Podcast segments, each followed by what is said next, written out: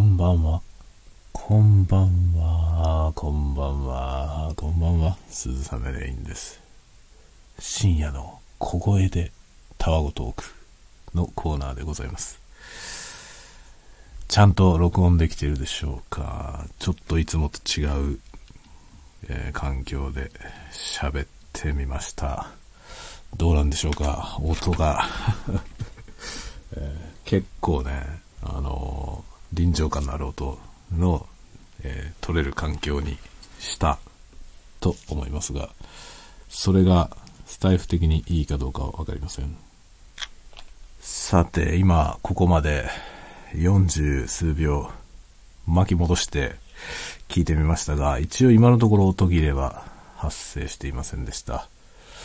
ので、このまま行きますが、えー DR40X を使っているので、もしかしたらまた音切れが発生するかもしれません。今日はですね、新兵器、この間、初めてなんか、えー使ってみるという実験的なやつ撮りましたけど、あの時1個しかなかったんで、えーステレオが撮れないみたいなことを言っていたマイクのもう1本が届きましたので、ステレオでございます、今日は。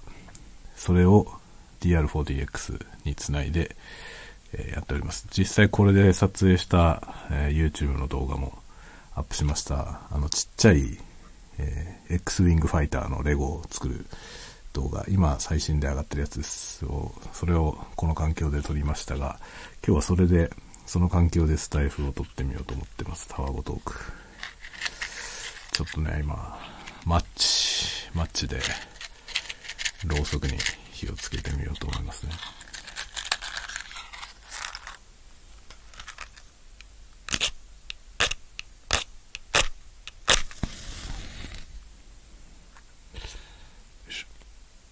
動画でもね、マッチで、マッチで火をつけたりなんかしました。さて、今日はですね、お酒を、ちょっとお酒がね、今このプチプチに包まれてるのよ。あの、買ってきた状態のままなんで、ねこの間、旭川に行きまして、えー、なんだ、ゴールデンウィーク、旭川行きまして、旭川のね、男山っていうところで買ってきました。男山っていうのは旭川の地酒、酒どころですね。旭川の割と有名な。あの、全国的に多分普通にスーパーに売ってると思いますけど、有名なお酒です。その男山の監修というお酒を買ってきました。監修はね、寒い酒って書くやつですね。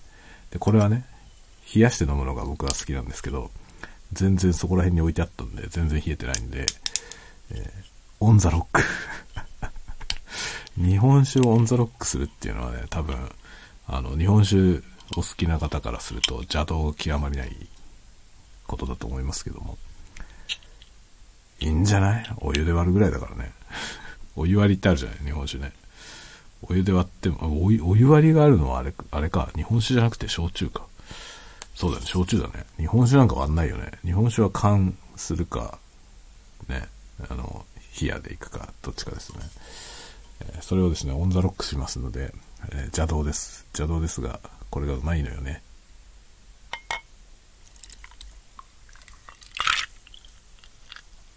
あいいじゃないですか。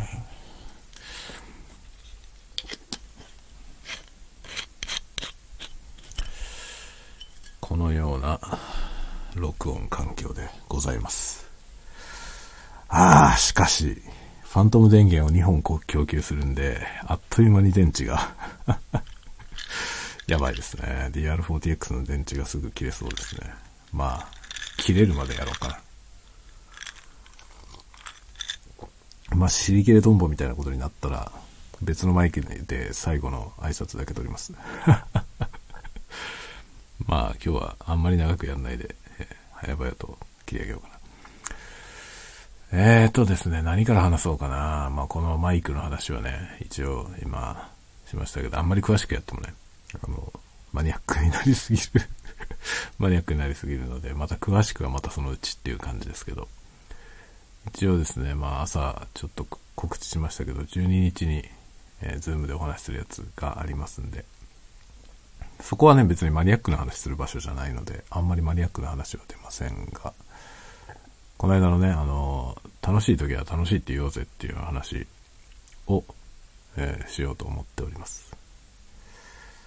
あれはですね、まあ、あの、あの日ね、小学校の時にね、楽しいっていう言葉を割と口にする子が友達にいて、それが新鮮だったみたいな話をしましたが、あのね、嬉しい時は嬉しいって言おうっていうね、そういう歌があるんですよね。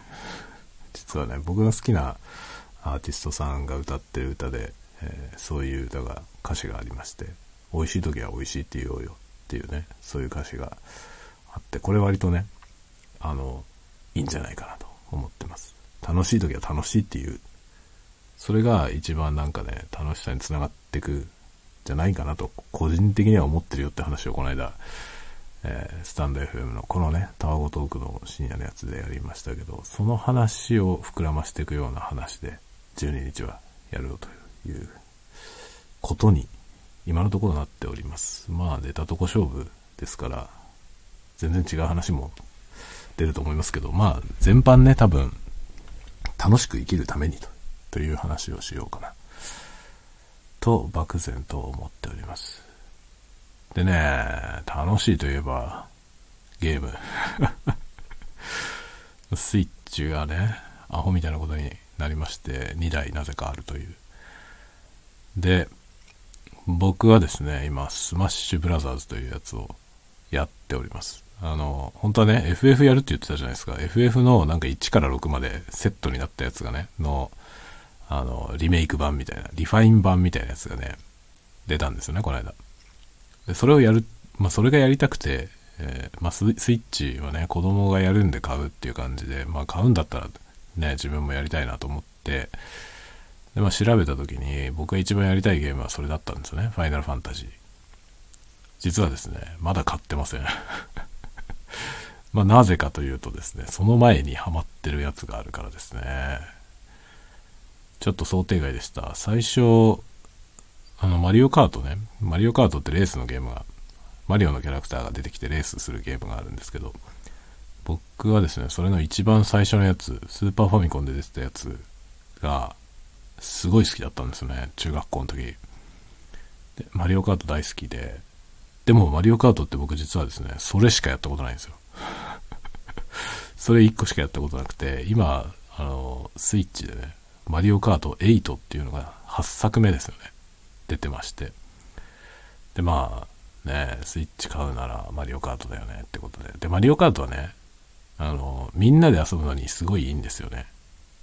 あれ別にあの、レースゲームの達人みたいな人じゃなくても、いきなり遊べるし、で、全然上手じゃない人も、エキスパートみたいな人と結構渡り合えるんですよね。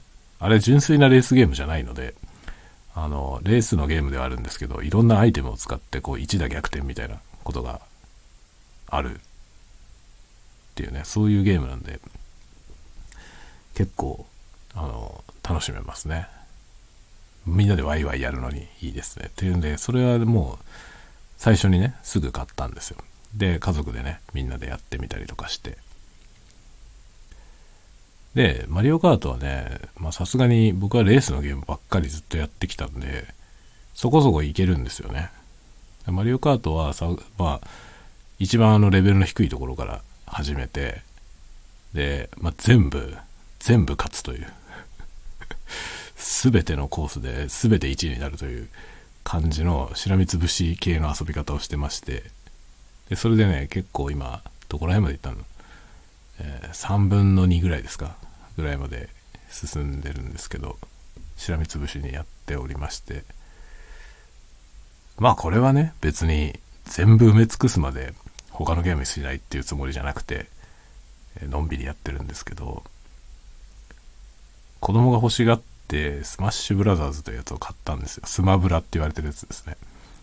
大乱闘スマッシュブラザーズっていうゲームなんですけど格闘ゲームなんですけど全然格闘ゲームじゃないんですよね。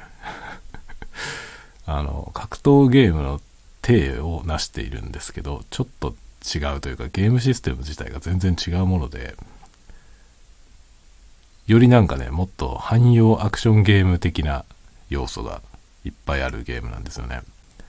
で僕ね、格闘ゲームも実はすごい好きで、あの、僕はね、ストリートファイターのね、そのいわゆる対戦格闘ゲームというジャンルの、まあ、黎明期にちょうど中学生、高校生ぐらいだったんですよね。ストリートファイター2がものすごいなんか社会現象のようにヒットしたんですけど、あれがゲームセンターにある時にちょうど中学生とかさ、中学生、高校生ぐらいだったんですね。で、スーパーファミコンに移植されたりとかして、で、それはもちろん買って遊んでたという。まあそういう世代なんですよ。そういう世代。ファーストジェネレーションですよね。要は、ああいう対戦格闘ゲームの多分、ブームの一番ブームだった時にちょうどど真ん中ですね。ティーネイジャーだった。あの時代ほんとね、対戦格闘ゲームの謎のクソゲーがいっぱいあったんですよ。本当に面白かったですね。で、ゲームセンターでやっぱりそのストリートファイターは一番人気で、空いてないんですよね。なかなかできないんですよ。まあ、ずっとやってる人とかいるから、なかなか開かなくて、ストリートファイターできないんで、で、時点というか2番手ぐらいで SNK のね、SNK って会社があるんですけど、ゲームのね、あの画廊伝説っていうやつを作ってる会社なんですけど、あの、ストリートファイターのちょっと後に出てきたんですよね。画廊伝説。まあ2番戦時みたいな感じなんですけど、その、SNK はその後ね、なんか対戦格闘ゲームいっぱい出して、すごいいろんなのあるんですよね。で、その頃はなんか、えー、画廊伝説があって、キングオブファイターズとかいうのがあって、で、えー、なんだっけ、サムライスピリッツが出てね。サムライスピリッツ最初出た時結構新鮮で、それまでの対戦ゲームはなんか、やっぱりね、似たようなのが多かったんですよね。ストリートファイターのアリューみたいなの。まあ、画廊伝説とかも見方によってはそんな感じなんですけど、サムライスピリッツは侍なので、ちょっと毛色が違って面白かったですね。っていうような、そういう時代でね。で、ストリートファイターとか SNK のゲームは、やっぱり人気があるから、割と埋まってるんですよね。まあ大体ね、みんなストリートファイターがやりたいんですよ。ストリートファイターがやりたくてゲームセンターに来るんだけど、埋まってるから、まあ SNK のゲームでもいいかみたいな感じで、キングオブファイターズとかね、えー、サムライスピリッツとかをやって、みたいな感じなんですけど、サムライスピリッツとかも、時点とはいえ、人気あるわけですよ。そうすると、さらにわけわかんない、変なね、変な B 級の格闘ゲームみたいなやつがいっぱいあって、謎のやつ。で、本当むちゃくちゃなんですよね。むちゃくちゃなゲーム多かったんですよね。あの時代本当楽しかったですね。で、結構ね、そのスーパーファミコンが売れに売れてた頃ってね、結構ファミコンとスーパーファミコンのこう、なんて言うんだろうね、あの、移行時期の、こう、グラデーションしてる感じのところですね。そこら辺の時代って、まあファミコンのゲームとかもね、いくらでも売れたんで、もうクソゲーの宝庫なんですよ 本当にクソみたいなゲームいっぱい出てて、だ当時は本当出せば売れるっていう状態だったんで、なんかね、むちゃくちゃなものがいっぱいあったんですよね。それが本当にカオスで面白かったんですよね。スーパーファミコンにもなんか謎のクソゲーがいっぱいあるんですよ。で、スーパーファミコンのゲームソフトって高かったんで、当時でも7、8000円してたと思うんだよね。今ね、スイッチのゲーム、結構人気あるゲームが7000円台ぐらいで出てますけど、同じ感覚だよね。当時だから23、30年近く前ですよね。30年近く前だけど、今と金額的にあまり変わんないってことは結構高かったと思うんですよね。7、8000円してたのね、1本。それで、今みたいになんか洗練されたゲームしか世に出てこないみたいな状態じゃなくて、本当にもうカスみたいなほんとね、いわゆるクソゲーがいっぱいあったんですよね。本当にひどいやつが。で、7、8000出して博打なんですよ。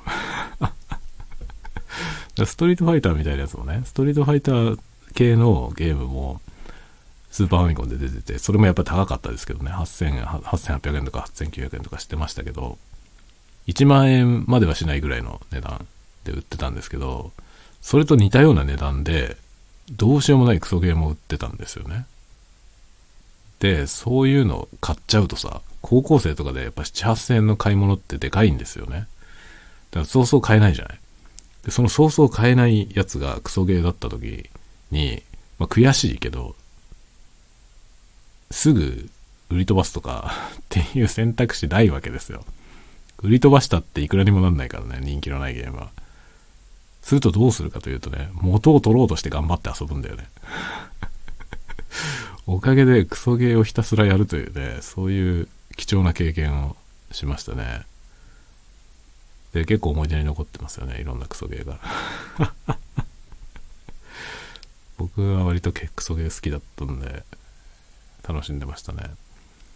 みたいなね、そういう思い出もありつつ、まあ、久しぶりに今、ゲームをね、始めたんですけど、このね、スマッシュブラザーズができないのよ。まあこれはね、いろんな要因があると思いますね。もともと僕がアクションゲームみたいなのがあまり上手じゃないっていうことね。その、対戦格闘ゲームはそこそこ戦えるんですけど、あのね、いわゆるスーパーマリオみたいなゲームが苦手なんですよ、僕。全然上手じゃないんですよね。でね、スマブラは結構そのテクニックが必要なんですよね。いわゆるそのスーパーマリオみたいなものが上手な人がうまく立ち回れる感じの、なんか格闘ゲームで培った色々は、なかなか、まあ僕、僕らのね、やってきたものは、あんまり役に立たないですね。それで、スマブラね、最初買ってきて、まあ手も足も出ないんですよ。本当に何も、もうね、そもそも話にならないんですよ。で、もちろんね、DS じゃないや、なんだっけ、DS じゃないよね。もう時代がダメだな、僕。そう、スイッチね。任天堂スイッチっていうゲームは、あの、割と若年層向けというかね、若年層っていうかもう子供向けですよね。あの、対象としてるユーザーの大部分が小さい子供、小学生なので、まあ、ゲームとしてそんな難しいことはないはずなんですよね。小学生でも遊べるようにできてるはずなのなのにですよ。ゲームにならないぐらい下手くそなんですよ、僕。絶望しました、自分で。こんなにできねえってことあるって自分で思いましたけどね。本当にね、ちょっとだから多分ね、あのゲームを作った人たちが想定してないレベルの下手くそだと思いますね。で、それが、えいつの話？えっとね、スマブラ買ったのいつだったかな？えー、土曜日か。先週の土曜日ですね。で、土曜日買って、まあ土曜日の夜からやって、日曜、月曜、今日火曜日でしょ？まあ今火曜日終わって、今水曜の未明、えー、0時46分なんですけど、まあ火曜日の夜までね、ちょいちょいやってるんですよ。そこそこ戦えるようになってきました。もう最初は本当にひどかったんですよね。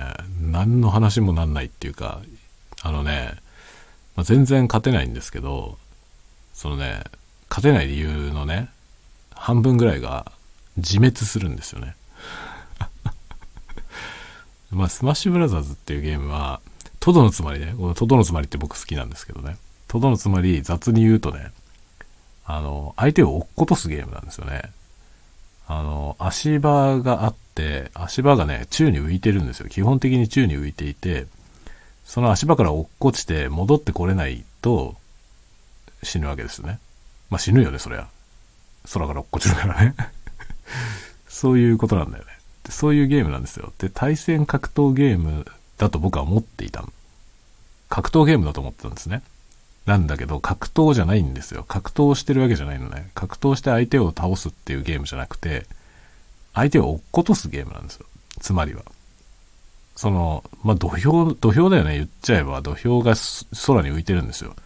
で、相撲も土俵から落っこったら負けじゃない。ああいう感覚ですね。で、落っこったら即負けじゃないんですよね。落っこちても、戻ってこれれば大丈夫なんですよ。戻ってこれないほど落っこちたら終わるのね。っていう風になってるんですね。とども、とどのつまりはそういうことなんですよ。落っことすゲーム。で、落っことすっていう要素なのでね、自滅できるわけですよね。だから相手が全く動いてなかったとしてもね、自分がその台から落っこって戻ってこれなかったら死ぬわけですよ。そういうゲームなんだね。普通の対戦格闘ゲームってね、あの、まあ、タイム、タイムはありますけど、タイマーがあって、タイムアップすることはありますけど、相手が一歩も動いてない時に自分が負けることないわけですよ。ほっとけばね、何もしなかったら別に負けないんでね。っていうか何をしてても負けないんですよ。相手が一歩も動いてないで、ただ立ってたらね、負けようがないんですよ。自分の体力が減らないから、だからそのタイムアップまでずっとね、なんか適当に行動したりとか、どんな下手くそでも死なないんですよね。引き分けなんですよ。なんだけど、スマブラはですね、落っこちたら死ぬんですよ。負けるんですよ。相手が何もしなくても自分が負けるのね。そういうゲームなんですね。で、僕の負けの最初の日、最初の日はもうね、半分どころか7割ぐらい自滅。自分から落っこちていって戻ってこれなくて死ぬってパターンがめちゃめちゃ多かったですね、最初。制御できないんですよ、自分のキャラクターを。だからバーってダッシュした時に止まれなくて、そのまま落っこってって、あーっつって落っこってって、で、戻ってこれないんですね。僕、基本的に外にはみ出したらもう二度と戻ってこれないっていう操作で、それで、7割ぐらい自滅で死んでました。それがね、まあ3日ぐらいやって、だいぶ戦えるようになりましたまだね、まだちゃんと完全に復帰できないんですよね。その、空中に飛ばされた時に、地面のあるところに帰ってくれば OK なんですよね。OK なんだけど、そこに帰ってくれるかどうかが僕の場合はすごい心もとないんですね。だけど、コンピューターはね、確実に帰ってくるんですよ。だからコンピューターと戦ってて負けちゃうんだよね。で、それはね、あの、コンピューターのレベルを下げても、ま、基本的にコンピューターは、あの、レベルを下げると動きが遅くなる。動きが遅くなるっていうのは、あの、動作と次の動作の間に隙が、隙だらけになるんですね。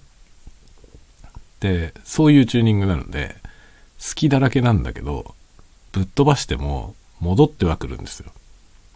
で、僕は 自滅型なんで、その相手がどんなに隙だらけあってもね、やられるんですよねなんか相手のなんかなんていうの、そんな大した攻撃じゃないやつでも吹き飛ばされて、こうね、地面のないところまで行っちゃったら、そっから戻ってこれるかどうかが博打なんですよ、僕の 確実なテクニックで帰ってこれないから。そうすると、そのまま落っこちて、さようならというね。だかコンピューターのレベルをね、調整できるんですけど、下げても、まだ勝てないというね、ひどい状態でした。最初の、最初の日は本当にひどかったですね。で、デフォルトの CPU レベル、その、相手の強さっていうのが、まあ、何段階なんだろうな、あれ。上の方ちょっと見てないんですけど、多分、6、7段階ぐらいあるうちの3に設定されてるんですよね。多分だから、下から数えた方が早いぐらいの、中の下ぐらいのレベルにデフォルトが設定されてるんですよ。でも、それにまず勝てないね。それに勝てないのは、ちょっとね、相当だと思うよ。で、2に下げたんですよね。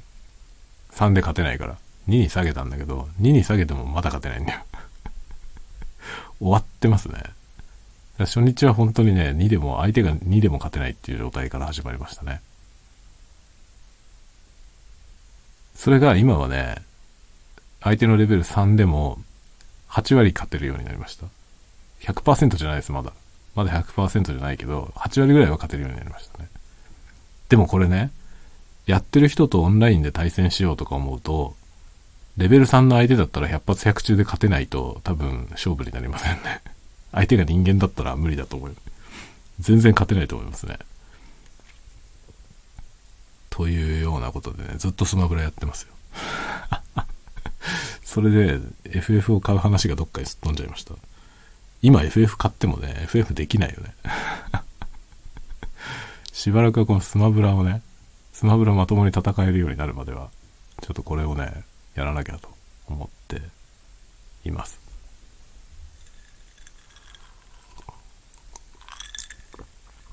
まあ、このね、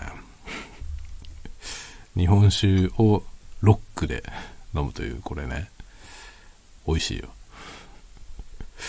美味しいけど、なんかやっぱ邪道だよね。氷溶けてきたら薄まってきたもん。やっぱ日日本酒は割っちゃダメなんだね。でもこれね、これ美味しいんだよ。男山の監酒ってお酒、寒いお酒って書くやつね。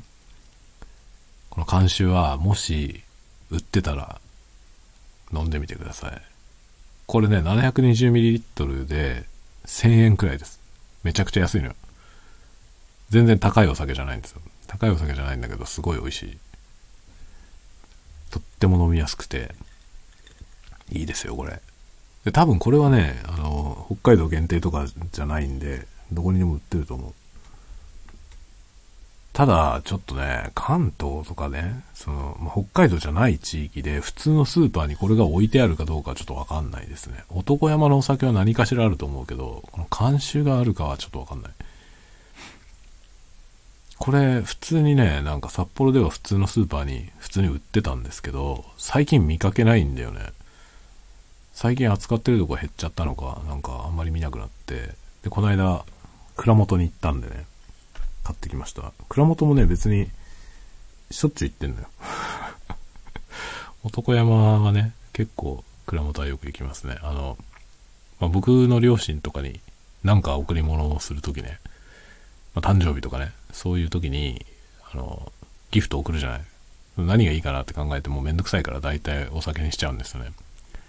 うちのあの両親は結構お酒が好きなんで、だから、あの、帯広のね、ワイン送ったりとか、地酒、いろんなとこの地酒送ったりとかしてるんですけど、結構男山送る率は高いですね。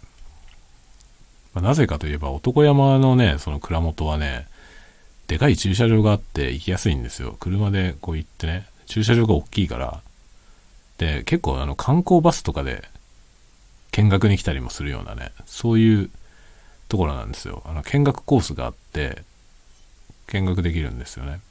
その酒造り資料館みたいなやつがあるのよ。だから結構観光バスのコースになってたりして、お客さんがいっぱい来るところなんで、車で行ってね、車止められるから、割とよく行きますね。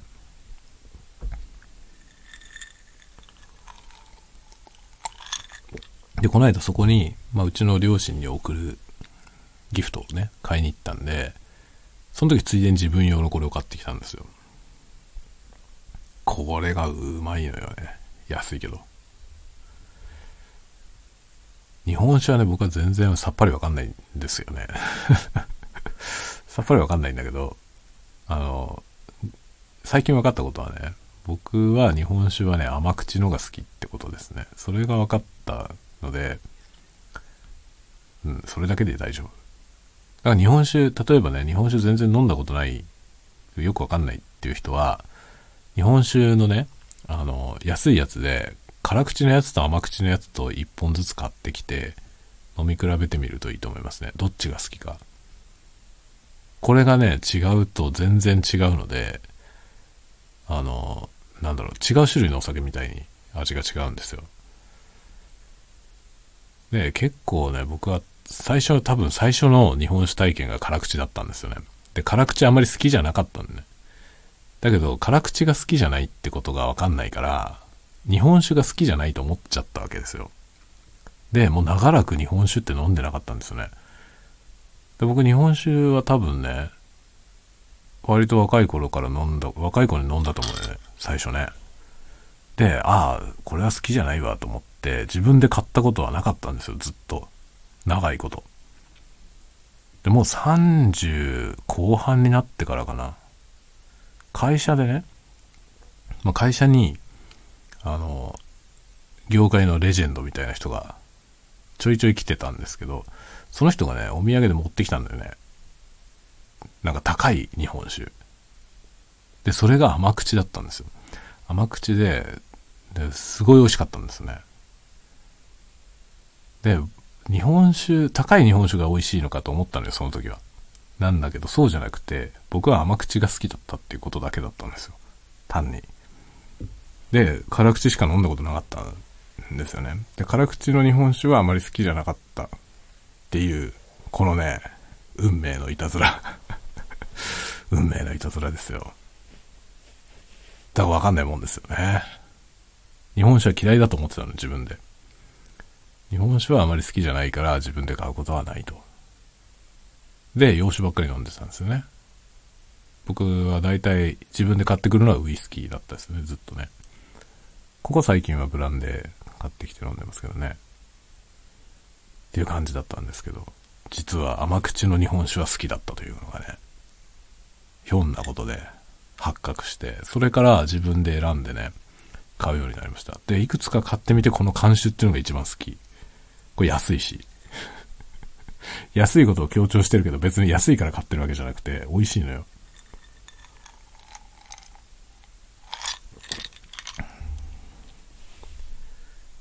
多分でもね、日本酒はね、こう、スーパーとかで見てると、辛口の方が多いと思うんでね、売ってるやつ。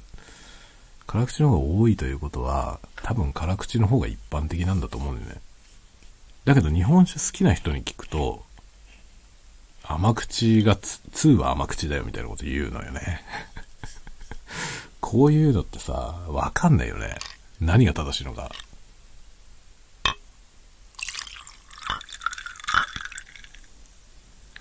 まあ何でもそうだけどさ、ある程度詳しい人ってさ、その、自分の、その、なんていうの？説というかさ、自分はこう思うっていうことをさ、あの、個人、個人的な意見なのに、一般論かのように語ることあるじゃない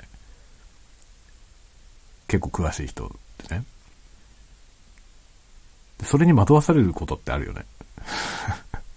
あ、そうなのかって思うけど、実は全然そんなことはないっていうね。それはその人がそう言ってるだけっていうことは結構あるじゃない。鵜呑みにしちゃいけないなって思いますね。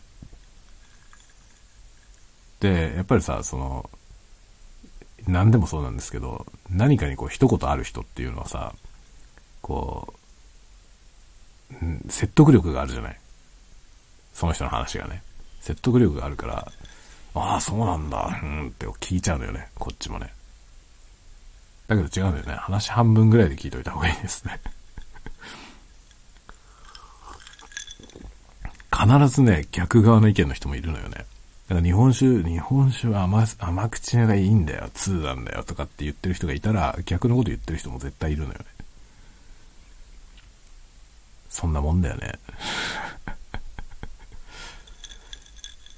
だからさ、今、本当にね、こう、情報はいくらでも溢れていて、何か新しいこと始めようとか、っていう時にね、簡単に調べられるじゃないですか。なんかやろうと思った時に。まあ、マイクのこともそうだけどさ、例えば、ポッドキャストやりたいなって思った時に、どうやってやるのかなって思った時ね、いくらでも情報あるじゃない。ポッドキャストの始め方みたいなの。で、マイクはこういうのがいいよ、みたいなね。いっぱいあるじゃない。だけどさ、そこに書かれてることが正しい保証はないよね。正しい保証はないし、あの、間違ってないにしろね、そうじゃない意見もあるよっっていうことは結構あるんですよね。だからやっぱあんまりなんか、こう、なんであれね、鵜呑みにしない方がいいんじゃないかなっていうのは思いますね。まあ知識のある人にいろいろ話を聞くのはいいけど、その人の意見なのか、それとももう常識的なことなのかっていうのがわかんないじゃない。それはなんか気をつけないといけないなって思いますね。それ聞くときもちろん気をつけなきゃいけないし、自分が喋る側の時もね、気をつけなきゃなとは思いますよね。僕はもうね、気をつけるの無理だから もう気をつけるの無理だから、最初から断っておくとね、僕が言ってることは全部僕の個人的な意見だからって言って 言っちゃいますね。いや、なんかね、まあそういうノウハウ系のね、僕もなんかいろんなノウハウ系の、こう、ブログ書いたりとかね、することあるんですけど、うん、なんか迷ってる人わかんない人の助けになればいいなって思って書くんだけどさ、助けになる部分7割ぐらいで、その、変な固定観念を埋めてしまう可能性3割ぐらいあるよね。なるべくだから、これに、これが正解ってことではないよっていう断り書きは入れるようにしてますけど、そういうのって大体届かないんだよね。届かないんですよ。こうだって思っちゃう人が多い。いくらそう書いてあってもね、これだけが正解じゃないですよって書いてあっても、説得力のある文章で書かれちゃってると、そうだったのかってみんな思っちゃうんだよね。だからなんだろうな、その、揺らがない理論みたいな話はいいんですけどね。そうじゃないことに関しては、なんかあんまり鵜呑みにしない方がいいよね、とは思いますね。YouTube とかで見るのも、あの、同じトピックをいろんな人のやつで見た方がいいなっていうのは思いますね。似たようなこと言ってるんじゃなくて、その逆のこと言ってるような人を探すとか ですかね。あと、その喋ってる人はどういう人なのかっていうことも結構大事だよね。その説得力のある話し方をしてる人が、その正しいとは限らないじゃないすごい確かな知識とか経験を持ってる人が話下手ってこともあるからね。で、そうするとなんかおどおど喋って でね、頼りなさそうな感じの人なんだけど、その人が実は一番正しいこと言ってるとかってこともあり得るしね。YouTube は本当にね、あの、何かを YouTube で調べようと思うときは、一人の人だけじゃなくて、いろんな人のやつを見るのがいいと思いますね。そのセカンドオピニオンじゃないけど、そういうことだよね。それは結構僕は意識して、そういう風にしてますね。でも基本的に僕は海外の人のやつしか見てないんだけど、何でも海外の人のやつ を見るようにしてますね。あとはね、日本人だと、なんかね、極端なこと言ってる人のやつが好きかな。と思いますね。でも結構国柄が現れるっていうかね、あの、前にもちょっと話しましたけど、ポッドキャストのとかね、の録音環境の、あの、なんだろう、ゲーム配信とかのね、録音環境の話は、あのね、YouTube の影響がすごいでかいなと思いますね。っていうのは、あのね、配信とか YouTube でやってる人たち、あと、ポッドキャストやってる人たちとか見てるとね、あの、日本人だけコンデンサーマイクの人が多いんですよ。コンデンサーマイクを使ってる人が多いの。でなんでかなと思って見ると、日本語でやってる YouTube のそういうやつがね、どういう機材がいいのかっていうやつを見てると、大体の人がコンデンサーマイクを進めてんですよね。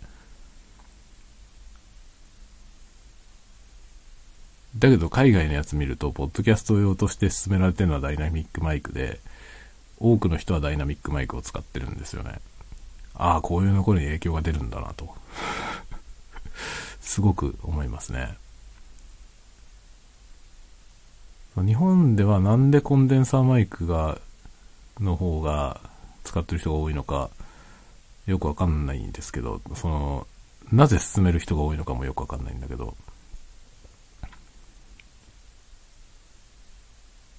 まあ、日本人ってさ、あの、繊細な方が性能がいいと思いがちな人が多いよね。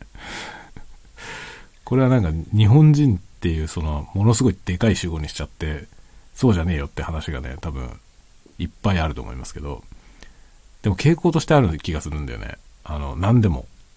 何でも、なんていうのかな。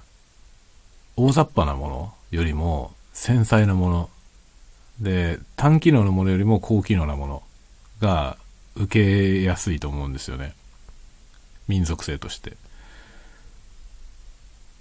もちろんあの一般的なレベルの話であってプロフェッショナルの話じゃないですけどね。プロフェッショナルはもうみんなそういうなんていうの感覚じゃなくてねもっとこう、なんていうのかな、確かな根拠で物を選ぶから、プロフェッショナルの世界は別にそんなことはないと思いますけど、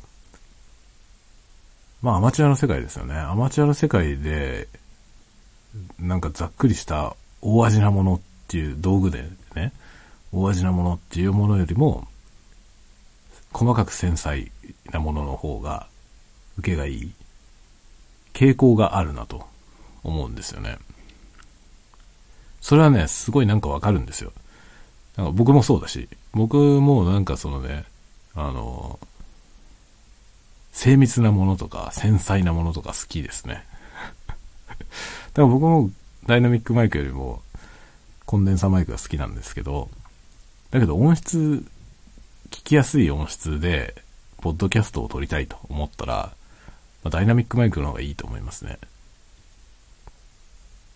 ノイズが少なく撮れるからね。そこら辺がほんとね、なんか難しいですよね。なんか前にも言いましたけど、なんかあの前提条件書かれてないケースが多いんですよね、ネットの情報ってね。だからネットの情報で何かを調べて、それをブログなり、YouTube なりね、動画コンテンツなりいろんなので、調べて見ることあるじゃないですか。そういう時は、その、そこで語られてるものの前提条件は何なのかっていうことを意識した方がいいよね。それはなんかね、あの、うまく情報を手に入れるためのコツだと思います。どういう前提でこれ話してんのかなっていうことね。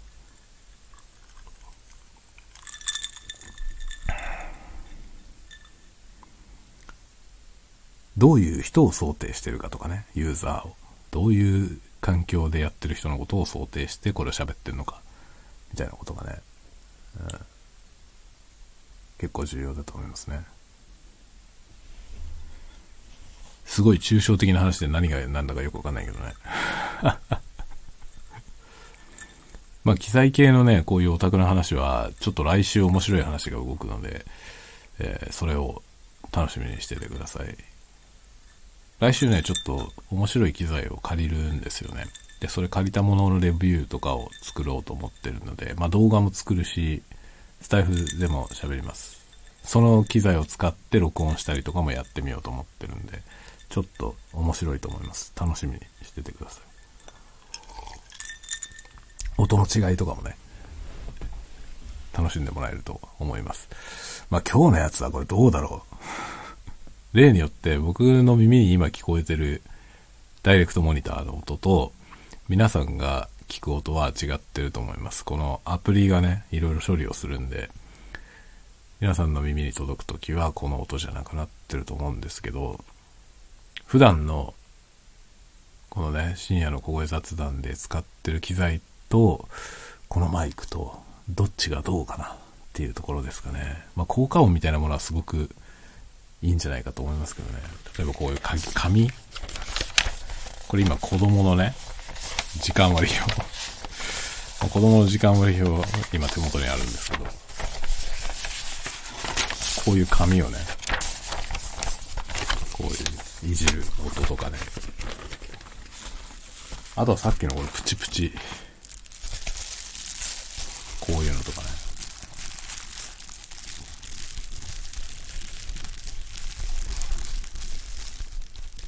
どうですかね。すごい臨場感。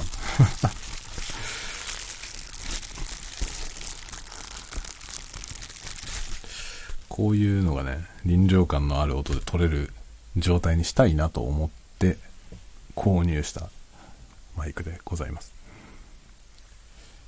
この間のあのレゴを作る動画では、えっ、ー、とね、このマイクと今まで使っていたマイクとね、4本使って4チャンネルで収録しました。4チャンネルで収録して4チャンネルの音だなっていう感じにはもちろんなってませんけどね。2チャンネルにミックスしてるんで、えー、全然そうはなってませんが、距離の違う2種類の音をほとんど同じ音量で揃えることはできてるかなと思います。いやーもっとね、音響を勉強したいですね。音響をもうちょっとちゃんと理解してコントロールできるようになりたいなと思ってますけど、難しいですね。ちょっとやりたいことね、いっぱいあるのよ。やりたいこと実はいっぱいあって、こ今年中に、あのやろうと思って今までやってなかったアートをやろうと思っています。新しいアートをね、新しいっていうか、僕にとって新しいアートをね、やりたいなと思ってます。結構ね、やりたいこといっぱいあんのよ。ねやりたいことがね、いっぱいあるっていうのも、楽しく生きるコツだと思いますよ。あの、うん、もちろんね、時間が限られてるじゃないですか。特に大人はね、大人はいろいろなやらなきゃいけないことがいっぱいあるんで、いわゆる可処分時間っていうのは、皆さん限られてると思うんですよね。僕も含めて。で、その可処分時間で何をするかっていうことなんだけど、まあ、大したことはできないって思いがちじゃない。意外とできるんだよね。意外とできるんだけど、それにはね、結構強い心が強い心が必要ですね。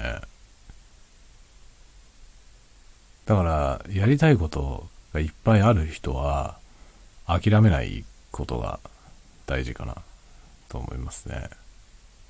いや、時間あんまり取れないしな、っていうのをやめる、まず。時間はあまり取れないけど、そのあまり取れない中でできることがあると思うんですよね。もちろんその、ふんだんに時間がある人と比べたらね、もちろんそんなに上達がね、早くないとか、そういうことはあると思いますけど、だけどね、よく、よくよく周りを見ると分かりますけど、ふんだんに時間がある人ほど時間を無駄にしてると思います。だから意外と限られた時間の中でうまく時間を使って自分を磨いていくってことをやってる人は意外とできることはね、増えていくと思いますね。これはね、あんまり年齢とか関係ないと思いますね。もちろんね、老化するんですよ。もうね、もういろいろね、僕は結構、まあ誰よりもって言うと言い過ぎだけど、誰よりもではないにしろ、標準以上には多分痛感してると思いますけど 老化するよ、本当に。僕はもう老眼ひどくて全然まあ目は見えないし、その反応速度とかね、反応速度のポンコツぶりも、このスマブラの低たらくを見れば お分かりいただけると 思うわけですけどね。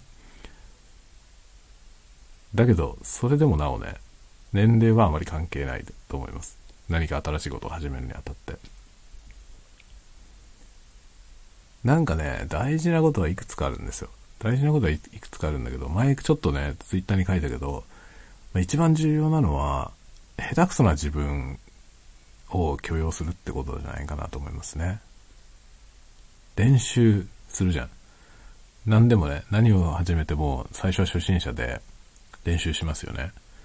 練習してる時の自分の下手くそさを許容するってことはすごい大事だと思いますね。練習してる時に自分があまりにも下手くそで嫌になっちゃう人結構いるんですよね。そこだよね、まずは。そのハードルをまず超えるってことがすごい最初の壁のような気がしますね。うまいはずがないんだよね。始めたばっかりだから。だからいいんですよ。下手くそで。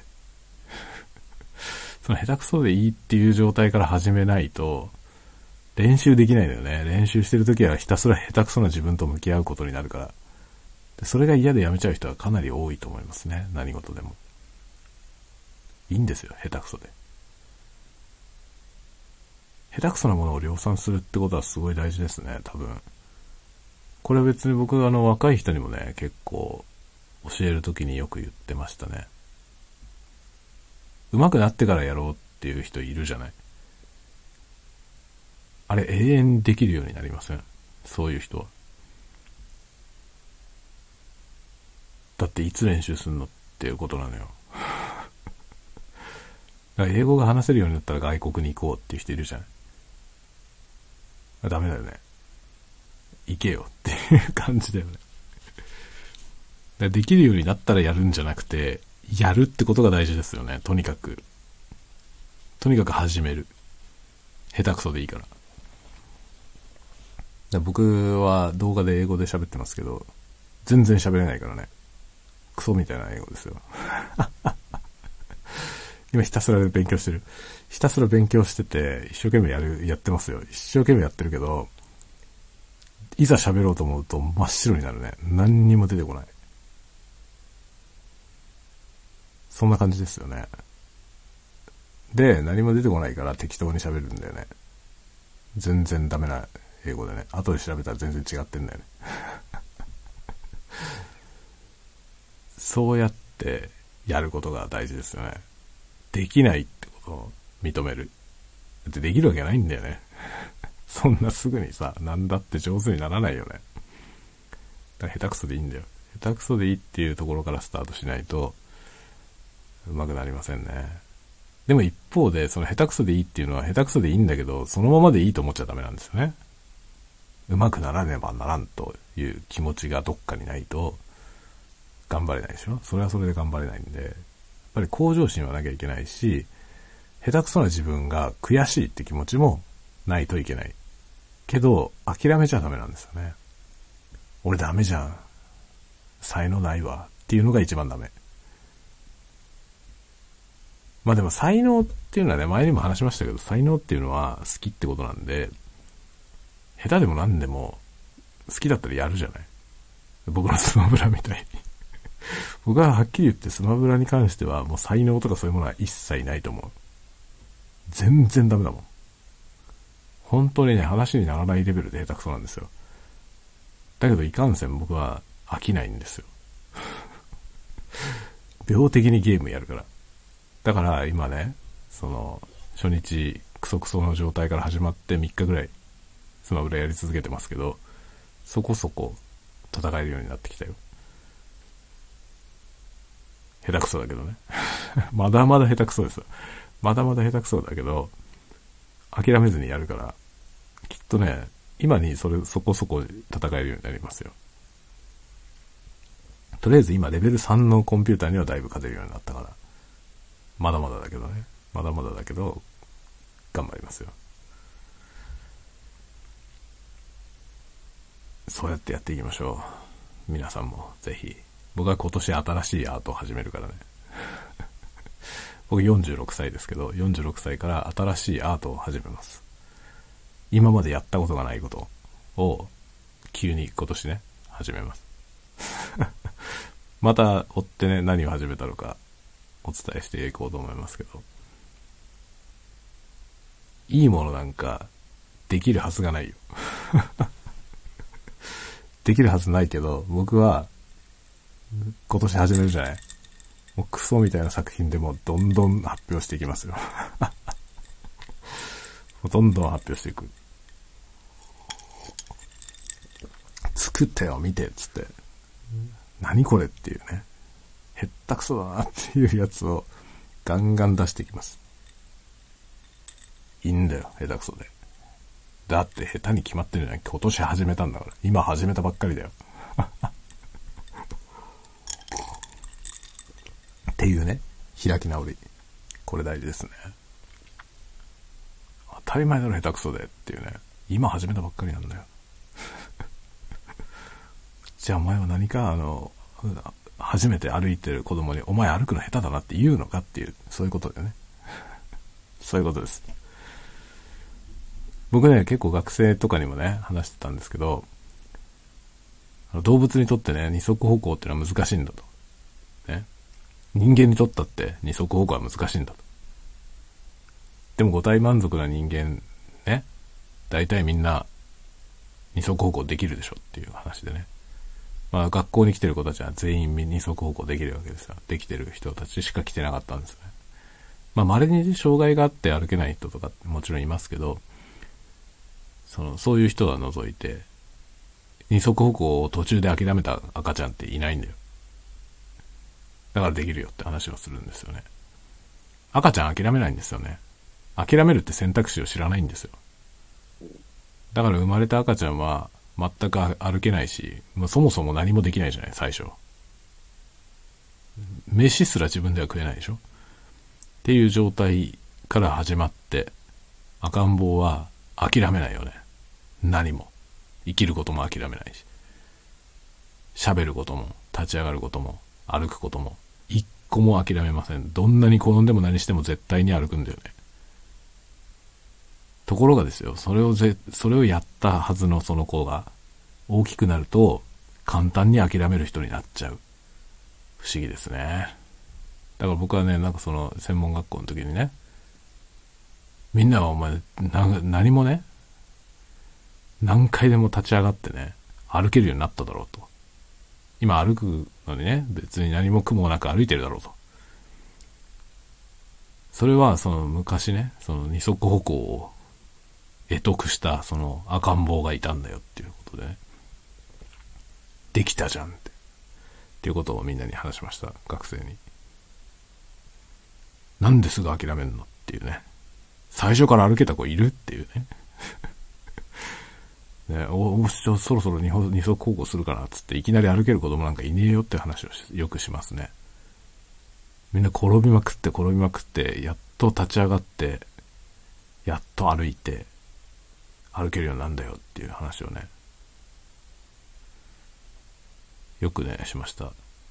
みんなできたじゃんっていうね、そこを超えてきたんだよ全員っていうね、ことはよく言ってますね。結構やっぱりね、子供生まれて自分が子供育てるとそういうの見るじゃない？子供が諦めないのを見るじゃない？あの、物心つく前の子供だから諦めないのよね。物心ついちゃった後は諦めるんですよ。もうすぐへこたれるしね。弱音吐くし。だけど赤ん坊は弱音吐かないですよ。それに僕は結構ね、感動しました。赤ちゃんが家にいてね。赤ちゃん頑張って立つじゃない。一生懸命立つです。誰も教えてないんですよ。立ちな、そろそろ立つ、立たないとじゃないって僕は言わ言わないじゃん。多分赤ん坊に対してそんなこと言う親いないと思いますね。ね、そろそろ立つんじゃないみたいなこと言わないじゃん。だけど立つんだよね、子供は。一生懸命立ちますよ。で、コロンコロン、コロンコロン転がるのはね、一生懸命立つんだけど立てないからさ。コロンコロン転がるけど、うまくいかなくて転がっちゃって、ああ、ダメだ、俺はなんか二足歩行する才能がないみたいなこと言う 赤ん坊いないんだよね。それ、それはさ、おかしいじゃないそそのこと、そんなこと言ってるとね、笑うでしょ、みんな。俺は二足歩行には向いてねえや、つって諦める赤ん坊 ね。そんな赤ん坊いないって言ったら笑うでしょ。笑いながら、当たり前だろって思うじゃないだけど当たり前じゃないですよね。赤ん坊だから頑張るんだよね、みんな。みんなそこを超えてきたはずなのに。なぜ、もっと簡単なことができないんだろう。なぜちょっと頑張ってできなかったら諦めちゃうんだろう。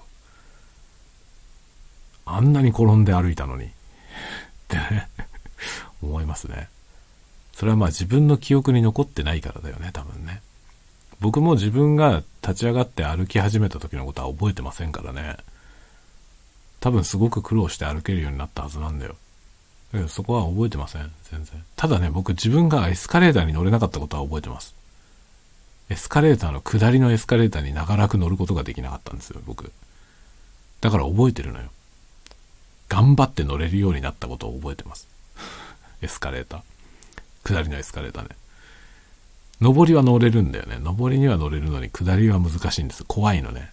その下りのエスカレーターに足を踏み出すのがすごく怖かったことをずっと覚えてますね。でも諦めなかったんですよ。だから僕にはエスカレーター乗れるのよ。でも、笑うでしょ？ね？誰だって乗れんだろうって思うじゃない。でも誰だって乗れるということはですよ。みんなそれを克服してきたってことなんだよ。乗れなかったはずのエスカレーターにちゃんと乗れるようになった。できるよ、何でも。そんなもんピアノぐらい弾けるよね。って思いません？だって二足歩行できんだよ。二足歩行できるんだったらピアノぐらい弾けるよね。って僕は思います。二足歩行できるようになるために頑張った時のことを思い出せば、思い出せるわけないけど、その赤ん坊と同じぐらいのくじけない心があれば、ピアノだって弾けるし、絵だって描けるし、歌も歌えるし、ね、ハードルも飛べる。大体何でもできますよ。やりたいと思ってることは大体できると思いますね。なんかよほど突拍子もないことでない限りはね、大体何でもできると思います。一番ダメなのは心なんだよね、要は。心が負けるから負けちゃう。何もできなくなるんですよね。俺には才能がないと思うでしょ。これ頭のせいだよね。頭がそういうことを思えるようになっちゃう。才能とかいう言葉を知っちゃってるからね。二足歩行にトライしてる子供は才能って言葉を知らないんですよね。だから自分に才能があるかないかなんてこと考えない。俺には歩く才能があんのかなとか考えてないんですよね。歩けると信じている。そういう種族が、だから だから頑張るんだと思いますね。赤ん坊。一生懸命歩くよね。もう一歩やってみんながね、うわ、歩いたっつって拍手してね、次の瞬間にひっくり返ったりするんだよね だけど、そのみんながファーって喜んだ時に、本人も笑顔になってね、周りのお父さんとかお母さんがみんな喜んでること多分わかるわけですよね。だけどその瞬間にひっくり返って転んじゃって、あーって言いながらみんなが駆け寄ってきて、その時に、ああ、この人たちを失望させてしまったとは思わないわけよ。赤ん坊は。そんなことは一切思わないですよね。喜んでくれてることは理解するけど、失望させたとかは絶対思わないと思いますね。失敗してもね。だからまた次トライするよね。赤ん坊の精神だよ。それさえあれば何でもできる。僕はいつもね、そう、そういう発想でやってます。自分が諦めそうになった時に、でも俺は二足歩行できるようになったじゃないかって 思うようにしてます。辛くても、転んでも転んでも立ち上がったじゃないかっていうね。赤ん坊の時 誰だってそこは通ってんだよって思えばさ、ね。誰でもできるってことだよ。誰でもできるんです。どんなことでも。頑張ろう、みんな。今日は酔っ払いぶりがひどいね。順調に酔っ払っておりますんで、この辺で、なんでこんな話になったのかもよくわかんないけどね。まあ生きる楽しさについてっていう話をね、12日にするんで、その時にこういう話もするかな。するかもね。楽しさを勝ち得るためにはね、楽しいってことは楽ってこととは違うんだよっていうね。これはあの、小学校によく、小学校でよく言われますね。楽しいと楽っていうじゃ同じだけどさ、楽して楽しみは得られないみたいなことをよくさ、標語のように言うじゃない。小学校の時にね。まあ、子供の授業参観に行ったらそういうの貼ってあったりするっていうね。楽して楽しみは得られない。そんなこともないけどね。そんなこともないけど、楽してっていうのは、それをどう取るかっていう話かな。でもありますけどね。まあそういう話は12日の日にゆっくりみんなでしていこうかなと思います。まあ来ていただける方々はね、ぜひ、ぜひぜひ来てください。なんか参加表明してくれてる人はみんな、もともとなんかいろいろ楽しんでる感じの人が多いですけどね。ぜひなんか楽しく行きたいなと思っている方、聞きに来ていただけると楽しいかなと思いますよ。僕はとにかく楽しいから 僕は毎日楽しいです。別に嫌味でも何でもなく、あの、毎日楽しいですね。辛いことがないわけじゃないです。辛いことがないわけじゃないし、めんどくせえなと思うこともあるし、苦しいこともありますね。だけど、トータルで楽しいから、毎日楽しいんだよね。